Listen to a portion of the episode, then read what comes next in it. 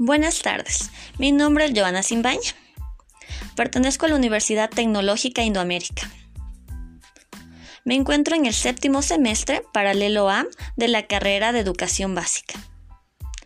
El día de hoy les voy a hablar sobre las señales de tránsito. Son símbolos que se encuentran en las vías públicas, cuyos símbolos tienen un significado especial. Vamos a empezar con las señales preventivas. Tienen forma de rombo, su color es amarillo y avisan sobre un posible peligro ubicado más adelante. Continuamos con las señales informativas. Estas tienen forma rectangular. Su color es azul y nos informan sobre lugares de interés como aeropuertos, hospitales y restaurantes.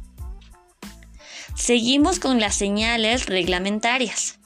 Tienen diversas formas. Su color normalmente es rojo.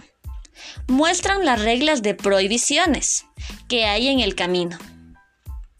Finalmente encontramos las señales transitorias.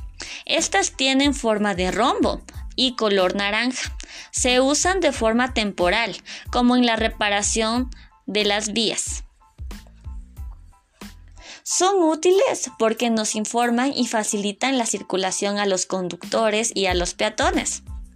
Según el color y la forma, las señales de tránsito nos indican peligro, prohibición o nos brindan información. Vamos a escuchar el siguiente cuento. Se llama Las señales de la vida.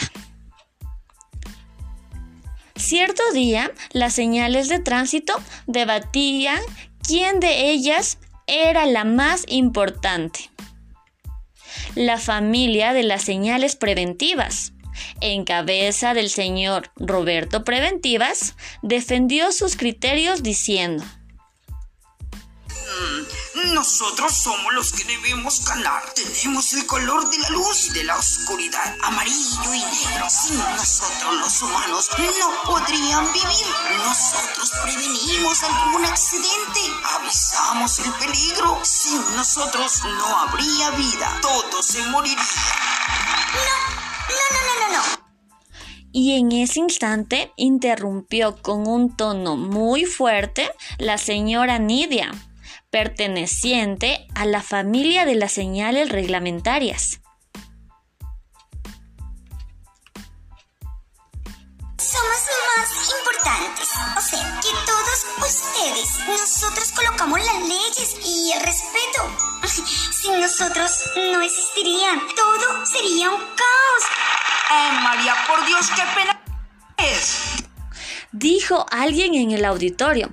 La señora Consuelo, cabeza de la familia de las señales informativas, que con un tono muy orgulloso dijo. Ay, María, por Dios, ustedes dos son solo bla bla bla. Nosotros somos la cordialidad, la amabilidad, porque siempre estamos informando a las personas que hay en el camino. Tomás, un niño de seis años que escuchaba la discusión, tomó su pito y lo hizo sonar tan fuerte y llamó la atención de todos.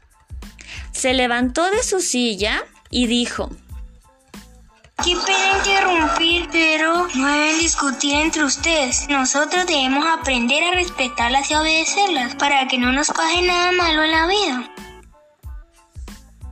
Todo quedó en silencio.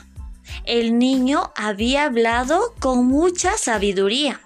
Las señales de tránsito salvan nuestras vidas.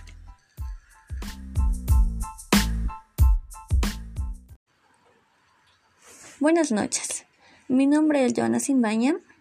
Pertenezco al séptimo semestre de la carrera de Educación General Básica, paralelo A. El día de hoy les voy a hablar sobre la comprensión lectora. La lectura es uno de los procesos intelectuales más importantes, donde la competencia lectora no se limita a saber leer, sino que engloba la capacidad de darle un significado a lo que estamos leyendo. Más allá del aprendizaje de la lectura, debemos asegurarnos de que los niños sean capaces de sacar información de un texto, de interpretarlo y reflexionar sobre él. De esta forma aprenderán su propio criterio y a cuestionar la información que se le presenta diariamente,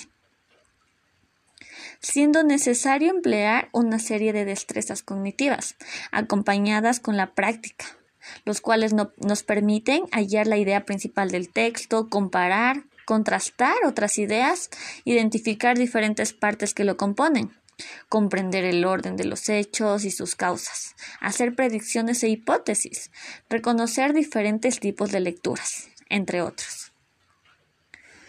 La lectura trae consigo varios beneficios, los cuales son la adquisición de conocimientos a lo largo de todo el proceso educativo, el desarrollo de la personalidad y la socialización, la mejora de la competencia lingüística y el aumento del vocabulario, el fomento de una posición crítica y reflexiva frente a lo que se lee y frente a la realidad, la capacidad de participar plenamente en la sociedad, gracias a la habilidad de entender y evaluar la información escrita, aumento de la motivación lectora. A continuación voy a detallar una serie de técnicas que se pueden emplear al momento de leer. Antes de la lectura, se debe motivar al niño sobre la lectura, preguntándole eh, qué irá en el texto en función del título o de las ilustraciones que lo acompañan. Esto nos ayuda a que el estudiante pueda anticipar la información sobre el contenido del texto. Durante la lectura, es importante ir haciendo preguntas sobre el contenido, aclarando el significado de las palabras que no se entiendan, los cuales podemos hacer uso de diccionarios.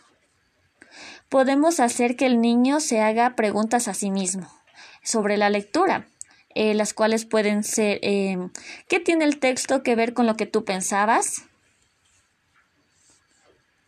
Después de la lectura, nosotros podemos eh, realizar varias actividades, dentro de las cuales podemos eh, realizar resúmenes de las ideas principales.